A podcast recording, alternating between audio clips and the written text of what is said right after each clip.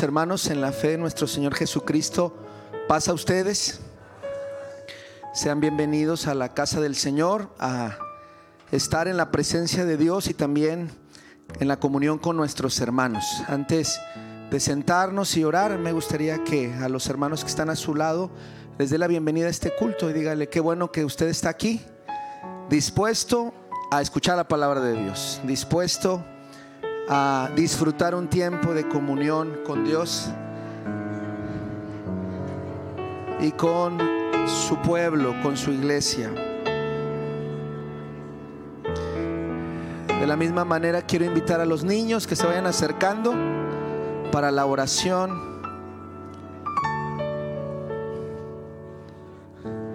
Decía el rey David, yo me alegré con los que decían a la casa de Jehová iremos. ¿Cuántos estamos alegres, hermanos, esta tarde por estar en la casa del Señor? Amén. Gloria a Dios por ello. ¿Qué niños nos hacen falta por aquí? Los esperamos. Antes de empezar, hay que orar. Y así que todos vamos a recibir enseñanza desde los más pequeños. Aquí viene Mauri. Bueno. Vamos a orar. Cierre sus ojos y vamos a orar. Señor, gracias te damos en esta tarde porque hemos alabado tu nombre. Te hemos dicho, heme aquí. Te hemos dicho, Señor, que nos has dado libertad, que somos tu pueblo y que nos has diseñado y nuestro propósito es anunciar las virtudes de aquel que nos ha llamado a su luz admirable, Señor. Hemos cantado muchas verdades que nos comprometen Permítenos ahora escuchar tu palabra hablada. Bendice a nuestros niños, a nuestros adolescentes, a los adultos, a nuestros jóvenes, Señor, y a todos los que estamos en este templo, que podamos ser edificados en la palabra en esta tarde. Lo pedimos con fe, en el nombre de Jesús. Amén y amén. Por favor, los niños pasan con, con todo orden a sus salones y a usted le pido que pueda, hermano, tomar su lugar se acomode.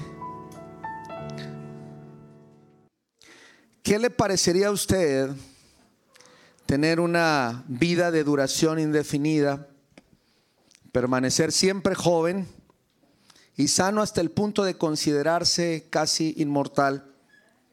¿Qué le parecería tener una inteligencia millones de veces superior y ser completamente inmune a enfermedades, a la depresión, o a la simple falta de ánimo o poder disfrutar de una comida sin ningún tipo de problema digestivo, a poder, apreciar el arte con una intensidad inimaginable mayor que la que ahora podemos o pudiéramos tener, que pudiéramos tener capacidades sensoriales superiores a las que algunos seres tienen le gustaría poder respirar bajo el agua o obtener nutrientes mediante otros o otras maneras diferentes a las que actualmente como seres humanos tenemos.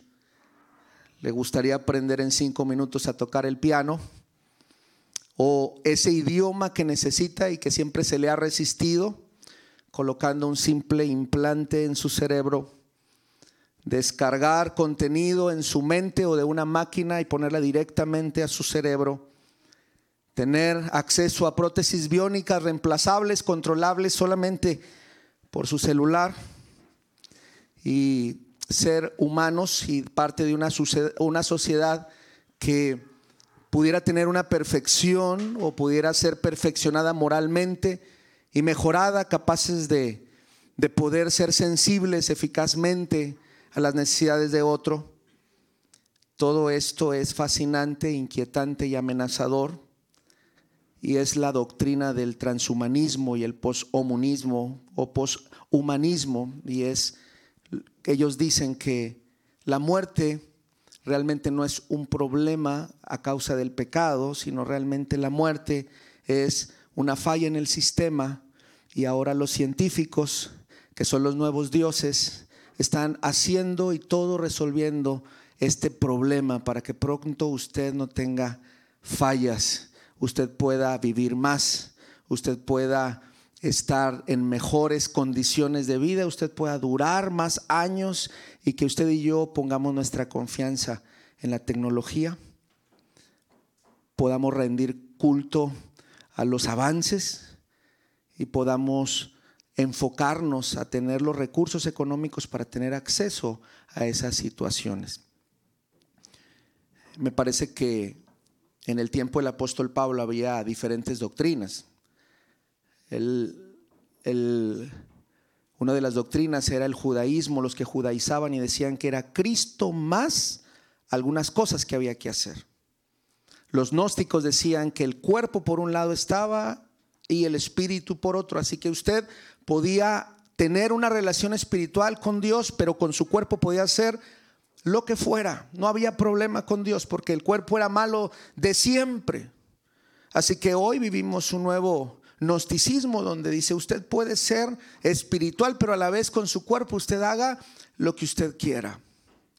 Y también hay nuevas doctrinas que van saliendo y van saliendo y van saliendo y, y, me parece que de adultos y jóvenes necesitamos estar con los ojos bien abiertos de saber en quién hemos puesto nuestra confianza. Y hemos puesto nuestra confianza en Cristo. Amén. Y creemos, hermanos, que la muerte solamente puede ser vencida por aquel que la venció en la cruz del Calvario. Estuvo tres días en el corazón de la tierra y luego resucitó y a todos aquellos que creemos y creamos en Él nos es prometido ese regalo de la resurrección y la vida eterna. ¿Cuántos creemos en esta promesa, hermanos? Y que tal vez hay gente que en este tiempo está garantizando, ¿verdad? La vida eterna de otra manera, está garantizando el enfoque y la confianza en otras personas, pero usted y yo, aún en el 2023, no estamos como alguien nos ha dicho que el creyente es alguien retrógrada que no debiera de poner su confianza en un libro que ya tiene demasiados siglos, sino debiera de poner su confianza en ideas más actuales y, yo le desafío que en esta tarde podamos irnos de esta tarde creyendo que el Evangelio de Cristo sigue estando tan vigente como cuando Cristo vino a esta tierra. Y el Evangelio de Cristo sigue transformando vidas como las hacía como cuando Jesús iba pasando por ahí, como dice el canto, ¿verdad? Y cuando pasa, todo lo transforma, ¿verdad? Y sigue siendo y sigue teniendo, hermanos, exactamente el mismo efecto. Y por ello usted y yo estamos aquí, porque el Señor un día nos alcanzó, ¿o no, hermanos? Nos rescató. El Señor un día nos tomó en sus brazos y tal vez nuestro corazón estaba partido. Nuestra vida estaba hecha pedazos. Y el Señor nos levantó en sus manos, en sus brazos, nos restauró. Lo sigue haciendo. Nos está restaurando. Nos sigue ayudando a vivir cuando la vida duele, cuando ha habido golpes en medio del transcurso, el trayecto, pero seguimos creyendo en un Dios fiel, hermanos, en un Dios amoroso, en un Dios que está con nosotros. Alguien escribió lo siguiente, en Jesucristo vemos a Dios hecho carne por nosotros caminando en los campos de Galilea junto a pecadores y pescadores le vemos sanando a los enfermos, alimentando a los hambrientos, perdonando a los pecadores, afirmando la dignidad de mujeres, de niños y extranjeros, condenando a quienes se creen mejores que los demás. Ese es el Dios de los cristianos. Ese es el Dios en el que creemos. Si algo hacía Cristo, es condenar al que se sentía superior al prójimo.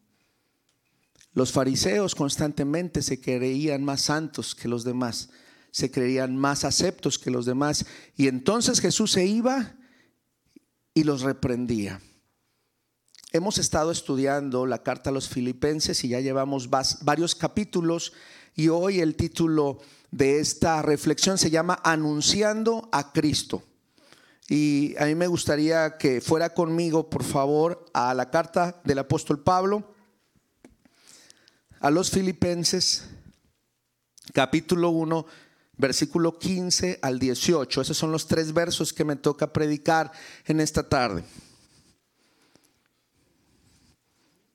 Filipenses 1 del 15 al 18.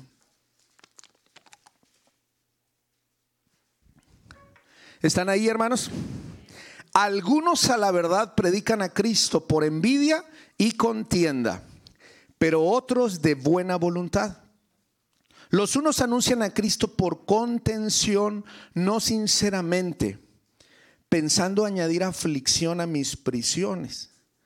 Verso 17, pero los otros por amor, sabiendo que estoy puesto para la defensa del Evangelio.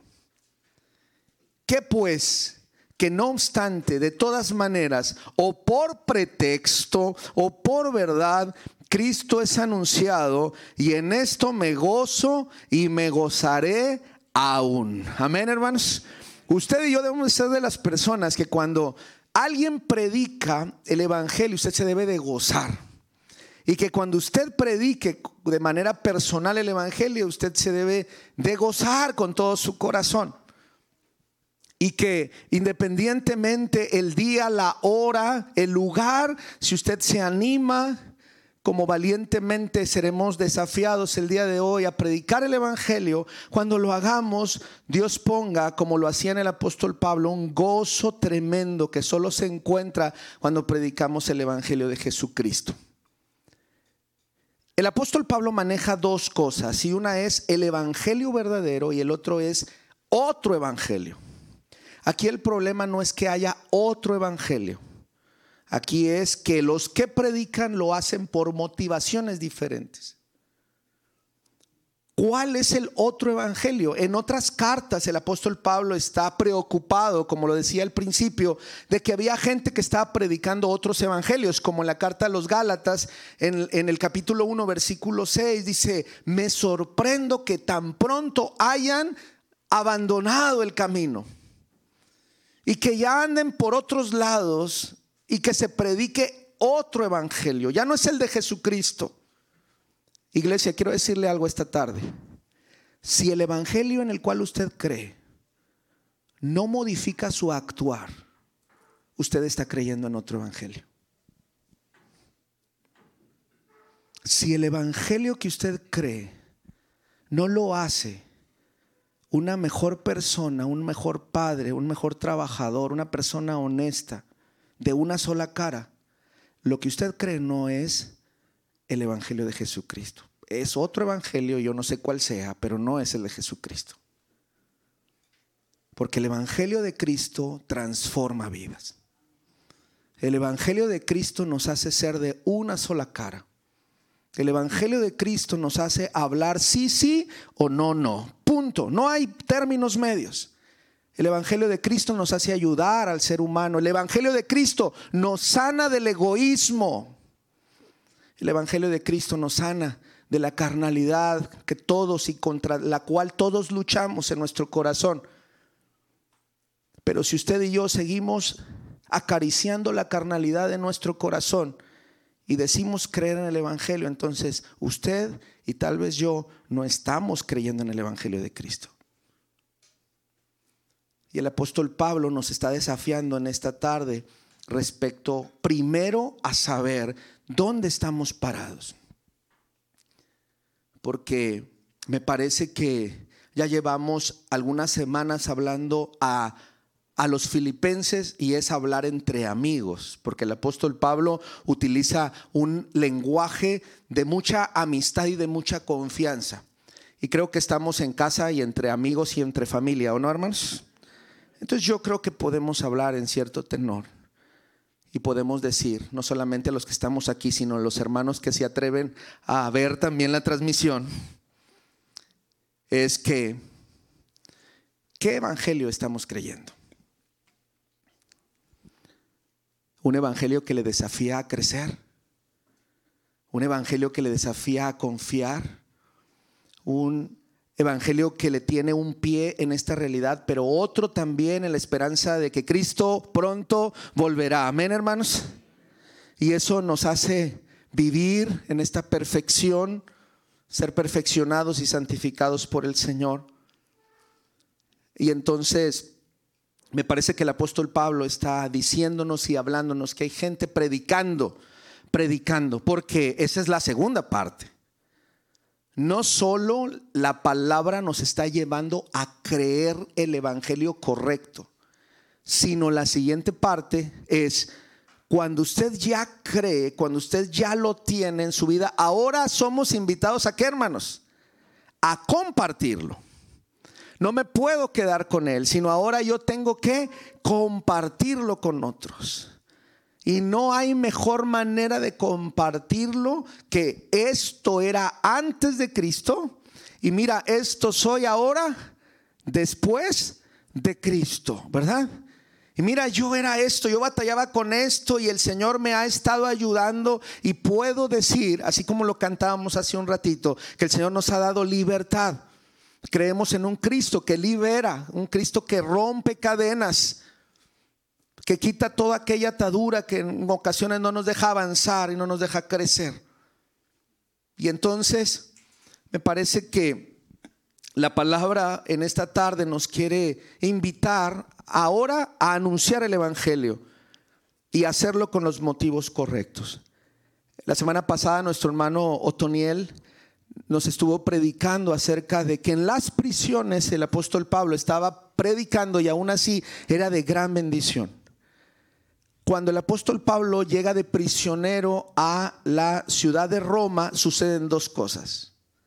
La primera es la que nuestro hermano Otoniel nos predicó la semana pasada. Y para tener contexto, quiero invitarle a que leamos dos versos anteriores. Y es Filipenses 1.12. Perdón, tres versos anteriores. Ya el hermano Toniel nos dijo mucho, solamente quiero contexto para ustedes. Quiero que sepáis, hermanos, estoy en Filipenses 1.12 que las cosas que han sucedido han redundado más bien para el progreso del Evangelio y empieza el punto. De tal manera que mis prisiones han hecho patente en Cristo en todo el pretorio y a todos los demás y la mayoría de los hermanos, cobrando ánimo en el Señor con mis prisiones, se atreven mucho más a hablar de la palabra sin temor. Estoy en cárcel y ha provocado algo, dijo la predicación de la semana pasada, y es que los hermanos tienen valor. Los hermanos se animan. Los hermanos predican con ganas, y en lugar de que alguien pensó, ¿verdad?, que esto iba a ser algo malo, los hermanos están llenándose de vigor. Y he llegado a un lugar donde nadie tal vez o pocos podrían llegar y es al pretorio, a la guardia de honor de aquel imperio. Y ahí está predicando el apóstol Pablo. El apóstol Pablo no desperdiciaba oportunidad, ¿verdad? Él si le ponían un soldado y el soldado lo tenían ahí atrapado, pues el soldado se tenía que aguantar, pero el apóstol Pablo empezaba a predicarle. Y entonces todo empezaba a predicar. ¿Usted conoce esas personas que en todo lugar están predicando? Van en el camión y van predicando. Están en la fila de las tortillas y están predicando, ¿verdad? Y están en la escuela y están predicando. Yo creo que sí las conocemos. Se cuenta una anécdota que alguna ocasión un miembro de una iglesia invitó al pastor a una comida de, acción de gracias o de gratitud, ¿verdad? Pero como esta familia había invitado gente que, que no era cristiana, le dijo, pastor, solo va a orar. Ni se le ocurra predicar, ¿eh? Solo va a orar. Y pues el pastor que era así, de esos de evangelista 100%, dijo, ¿cómo le hago? ¿Cómo le hago? Y entonces dijo, me dijeron que no predicara y me dijeron que orara. Entonces voy a hacer un mix entre una oración, predicación, ¿verdad? Y empezó diciendo, Señor, Gracias por tenernos aquí en esta reunión de gratitud, pero la gratitud más grande es por Cristo, el que nos ha salvado de todos los pecados. Porque si no te hemos aceptado como Cristo y Señor, estamos perdidos. Ya en la oración nomás se sentían varios, este, así como cambios de respiración, ¿verdad? Señor, que tú seas con nosotros, sensibiliza nuestro corazón Ah, y gracias por los alimentos. en el nombre de Jesús, amén, ¿verdad? La misma palabra dice que debemos de predicar en tiempo y fuera de tiempo, ¿verdad? Y quiero decirles que el que escribe esta carta era alguien así. No perdía oportunidad para hablar del Evangelio de Cristo. El amor del Señor es tan grande que no nos lo podemos callar. Produjo dos efectos las cárceles del apóstol Pablo. El primero es que la iglesia se animó. El primero es que la iglesia sintió vigor diciendo, si nuestro pastor Pablo está encarcelado y sigue con gozo, nosotros que estamos libres, ¿cómo debiéramos de tener? Gozo, más gozo. Y si él allá está predicando y no tiene toda la libertad, nosotros que estamos afuera, ¿qué debiéramos de hacer? Pues predicar con más gozo. Pero hubo otro efecto. Y es de lo que nos toca esta tarde. Había gente que le tenía cierta envidia al apóstol Pablo. Y dijo, qué bueno que lo agarraron. Y que se quede ahí, ¿verdad? Y que no salga. Porque algunos desconocían el ministerio del apóstol Pablo. Cuando hablo desconocían es desacreditaban el ministerio del apóstol Pablo. Entonces cuando el apóstol Pablo cae en la cárcel, dicen, ya ven, ahí está, ahí está, a este hombre no le está yendo bien. Entonces les llena de alegría la desgracia del apóstol Pablo. ¿Usted conoce gente que se alegran cuando a alguien le va mal? ¿Verdad que no? Y, dicen, y vamos a decir, y decimos, no, no, y dicen, ¿verdad? Qué bueno, yo sabía que andaba en malos pasos. El verso 15 dice, algunos a la verdad predican a Cristo por envidia. Ahora resulta que cuando estoy encarcelado, ahora sí se pusieron a predicar el Evangelio de Cristo.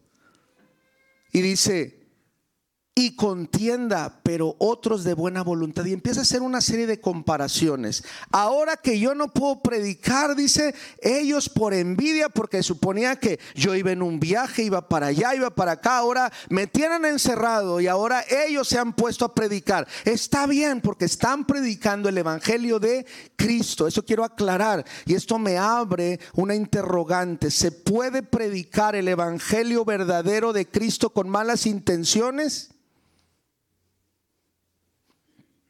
La Biblia dice que sí. Hay varias acepciones. Usted puede predicar el mal evangelio, o sea, un evangelio que no es de Cristo, con buenas intenciones. Pues como no le sabe tanto y como se cree todo lo que le predican, usted anda predicando en la mejor de las intenciones, pero quiero decirle que si no es el evangelio de Cristo, está predicando puras mentiras. Punto. Ahora, ¿se puede tener el Evangelio bíblico de Jesucristo y estar predicando por envidia? Sí, aquí lo dice.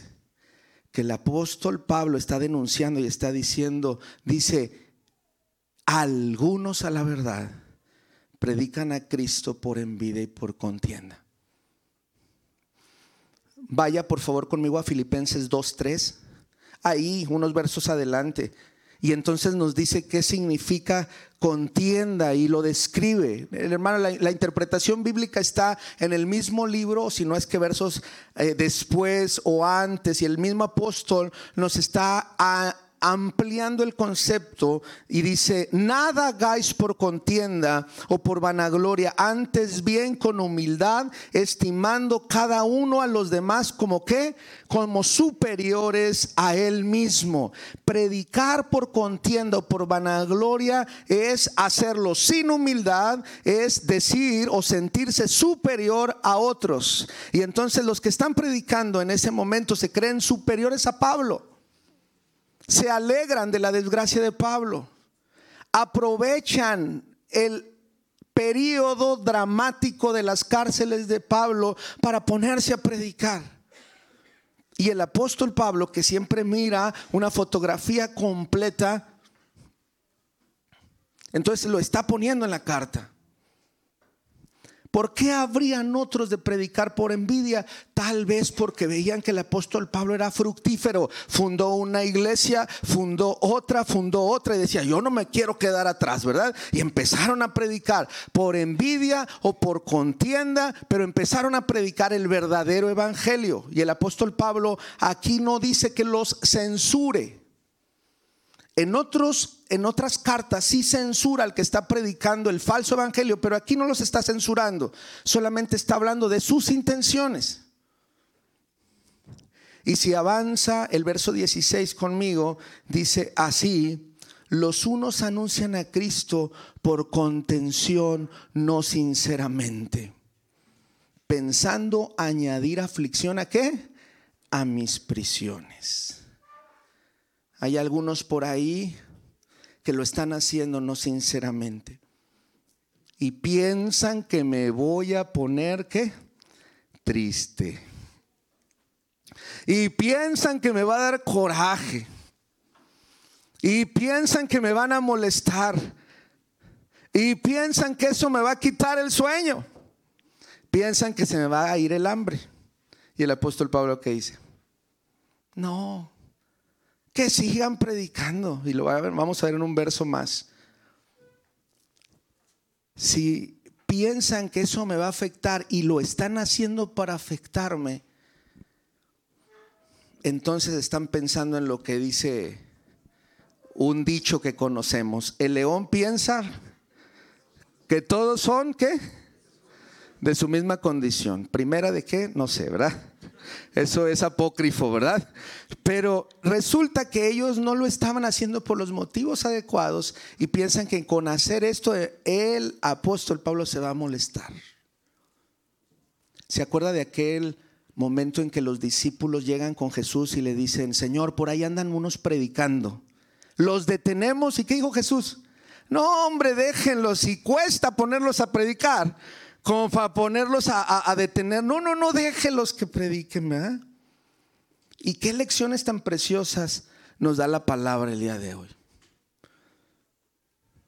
La palabra del día de hoy. Entonces, hermanos, ¿se puede predicar el Evangelio con motivaciones equivocadas? Sí, el ejemplo por excelencia en el Antiguo Testamento es el profeta Jonás. Lo mandan a predicar. Dice que Genini verá una ciudad de tres días caminando. Significa que eran muchas millas o kilómetros de extensión. Y empezó. Nínive va a ser destruida. Y dice que tres días predicando incansablemente. Y al final la predicación llega al corazón de las personas, desde el más eminente hasta todos. Dice que se arrepienten y ayunan y el corazón de Jonás se alegra y dice, gloria a Dios por este avivamiento, aleluya, ¿verdad? Se enoja y dice, yo sabía que eras un Dios misericordioso y yo sabía que no los ibas a matar. ¿Para qué me traes de aquel lado? Yo quería que corriera la sangre al río. ¿eh? Y qué importante es darnos cuenta que esto.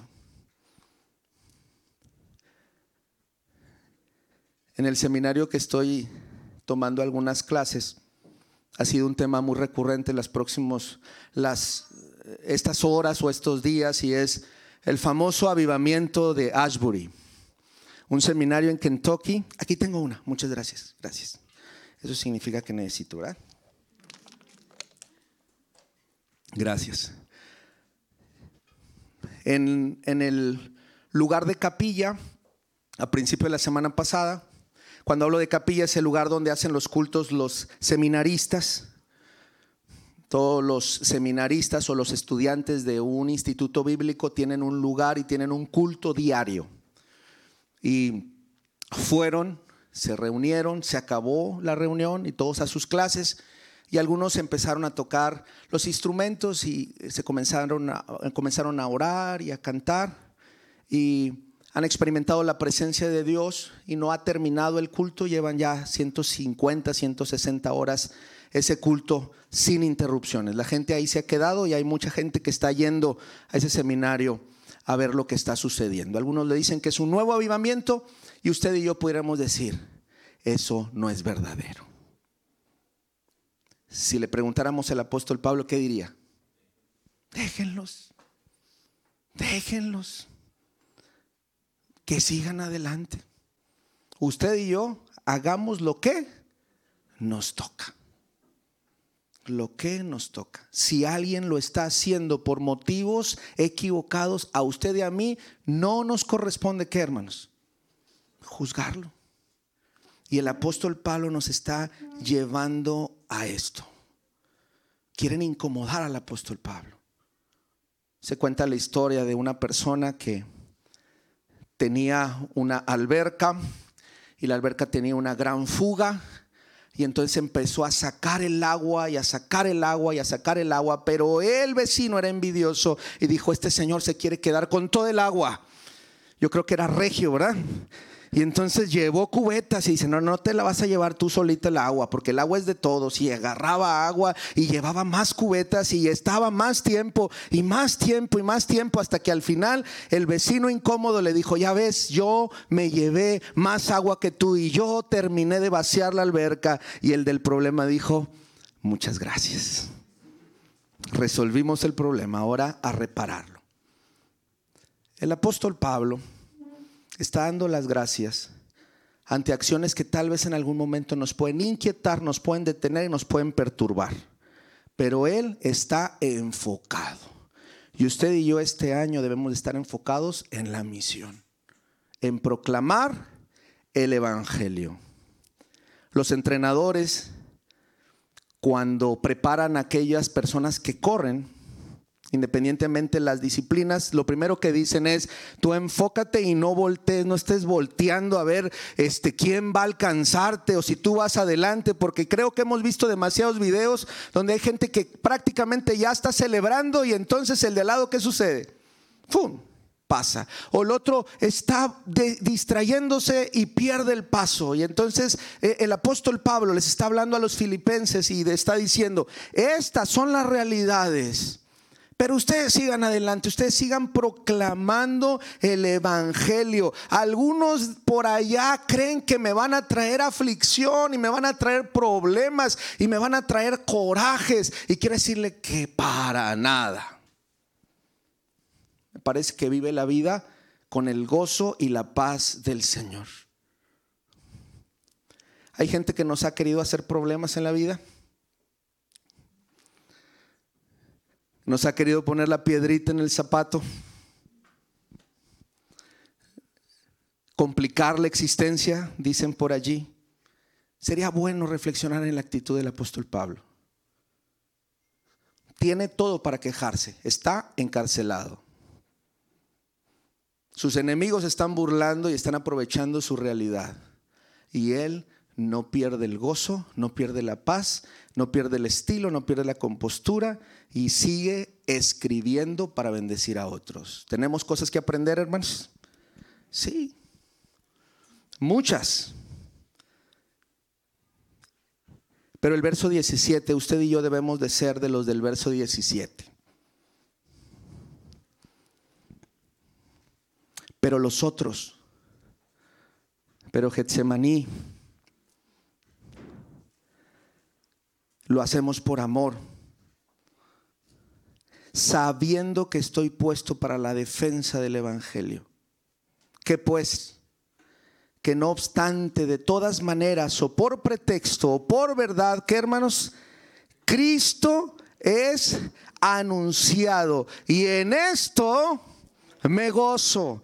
Y en esto me gozaré, no solamente en este momento, sino me comprometo a estar en el tiempo futuro gozoso independientemente que se atraviese en el camino. Me parece que esta actitud de gozo es una determinación de estar, hermanos, en un sentido de confianza en nuestro Dios. Así que en el Señor me parece que tenemos que recordar que la predicación siempre va a causar tal vez dobles efectos. Va a haber detractores y va a haber de aquellos que prediquen por buena voluntad. Usted sea de aquellos que prediquen con un corazón dispuesto. Próxima semana tenemos un culto de almas nuevas, de evangelismo, de invitados, como usted lo quiera ver quiero invitarle a usted primero que abrace esta solicitud de Dios para su vida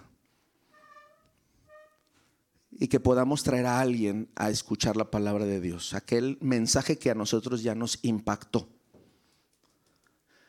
Y que recordemos que no solamente es importante la doctrina sana, sino también es importante las motivaciones y que cuando nos movamos hacer algo lo hagamos por los motivos correctos, adecuados.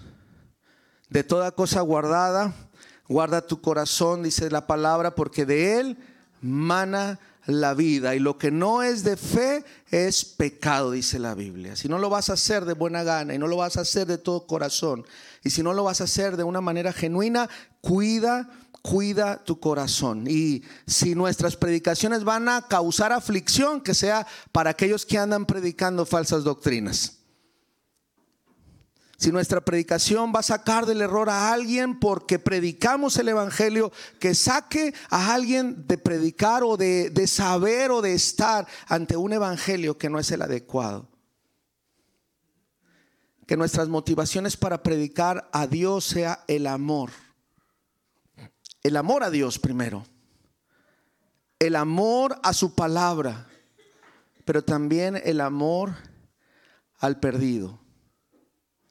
El apóstol Pablo pudo haberle puesto una pausa a su ministerio, pudo haber dicho, aquí yo ya no puedo predicar, estoy encerrado, ¿a quién le voy a predicar? Y él buscó cómo sí hacerlo. Usted y yo gozamos de libertad, amén hermanos.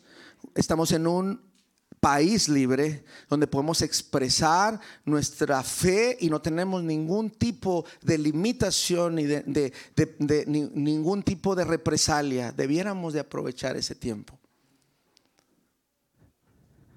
El gozo de, de Dios, hermanos, está con aquellos que están compartiendo su evangelio. Quiero invitarles, hermanos, que nos podamos sacudir la apatía sacudir todo aquello que tal vez a veces nos adormece, sacudir el pretexto de que lo haga otro. Yo no soy evangelista, a mí no se me da. Yo no sé qué decir. Yo me pongo nervioso cuando o nerviosa cuando ya tengo que hablarle a alguien y que en el nombre del Señor esta semana usted y yo tomemos un desafío, al menos hablarle a una persona de quién? De Cristo de Jesús, del mensaje transformador, del mensaje liberador. Hay mucha gente que está esclava del pecado. Y usted y yo conocemos quién, a quién los puede liberar. Amén. Y entonces está allí la responsabilidad y la tarea. En 1296, el rey Eduardo I de Inglaterra reunió un gran ejército y cruzó el límite de su propia nación rumbo a Escocia. Era un líder experimentado y un guerrero fiero. Siendo alto y fuerte había adquirido su primera experiencia de combate desde que tenía 25 años de edad. Y en los siguientes años estuvo involucrado en las cruzadas, en Jerusalén y a los 57 años recién había conquistado grandes victorias en Gales, aplastando a los galeses. Y cada vez que hacía eso se anexaban nuevas tierras a Inglaterra. Durante ese conflicto su propósito había sido claro y dijo que se proponía contender la imprudencia vigorosa de los galeses, castigar su presunción y hacerles la guerra hasta exterminarlos. Al invadir Escocia, Eduardo I intentaba doblegar de una vez por todas a los escoceses. Anteriormente se les había se las había arreglado como jefe supremo para poner ahí un rey débil. La gente de Escocia le llamaba tumbar o saco vacío. Y entonces este rey presionó al saco vacío hasta que éste se rebeló.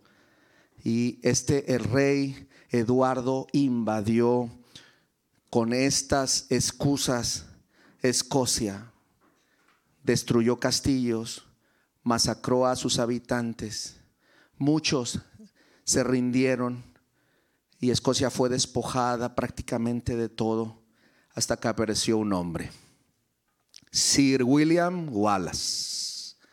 Sir William Wallace, a quien hasta hoy se veneran como el héroe nacional y hasta se hizo una película en su honor Corazón valiente.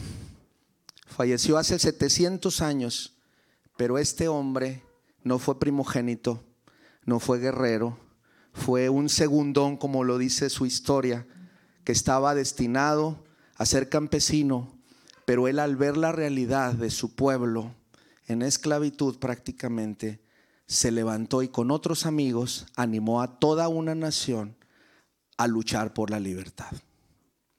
A sus 33 años lo masacraron peor que lo que la película dice y murió. Pero dejó en su pueblo un espíritu de un deseo por la libertad. Y un joven noble reclamó el ser rey de Escocia y a los años después de que murió Wallace lograron la independencia de Escocia. Solo se necesita una persona que se levante con valor y diga, yo quiero luchar por la libertad. Esta gente se levantó por libertades de tierras y de países y la libertad de la cual usted y yo nos tenemos que levantar es una libertad que no solamente tiene implicaciones para este tiempo, sino para la vida eterna, hermanos. Así que yo quiero invitarle como un soldado de Jesucristo, como un hombre y una mujer valientes, que podamos hacer lo que la palabra nos está invitando. Podamos predicar a Cristo y a este resucitado, al que a los 33 años fue crucificado por amor a usted, por amor a mí, y se logró libertad para nosotros y para nuestras familias. Gracias al sacrificio de Cristo somos libres. ¿Cuántos decimos amén, hermanos? Y no solamente nosotros tenemos libertad, sino nuestras familias. Y podemos vivir con la cara erguida de sabernos hijos de Dios que ya el enemigo no tiene parte ni suerte con nosotros. Y si a veces se mete con nosotros es porque le damos lugar. Y que el Señor nos ha hecho más que vencedores. Y que este mensaje vale la pena compartirlo con otros. Y este mensaje, el cual el apóstol Pablo lo hacía decir, para mí el vivir es Cristo y el morir es ganancia, nos impulse como iglesia para compartir las verdades de gran gozo. Amén, hermanos. Levántese y vamos a orar al Señor y que el Señor nos siga despertando con su espíritu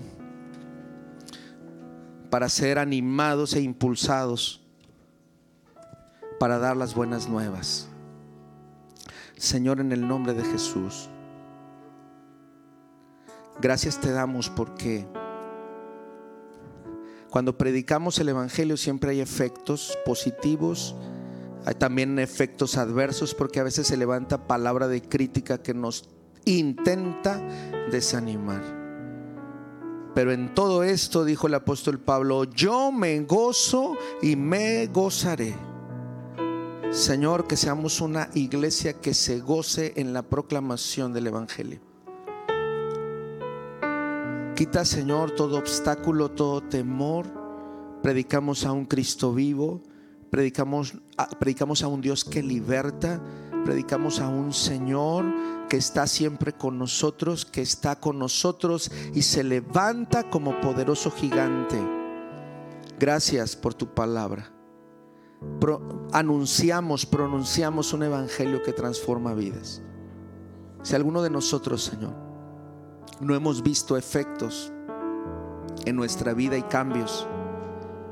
Sería, Señor, bueno en esta tarde reflexionar qué tanto te hemos permitido en nuestro corazón operar cambios, ser transformados.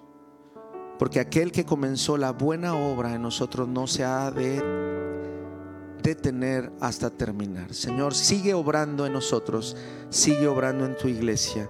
A ti sea la gloria, la honra y la alabanza. En Cristo Jesús, Señor nuestro. Amén y amén. Que el Señor los bendiga, amados hermanos.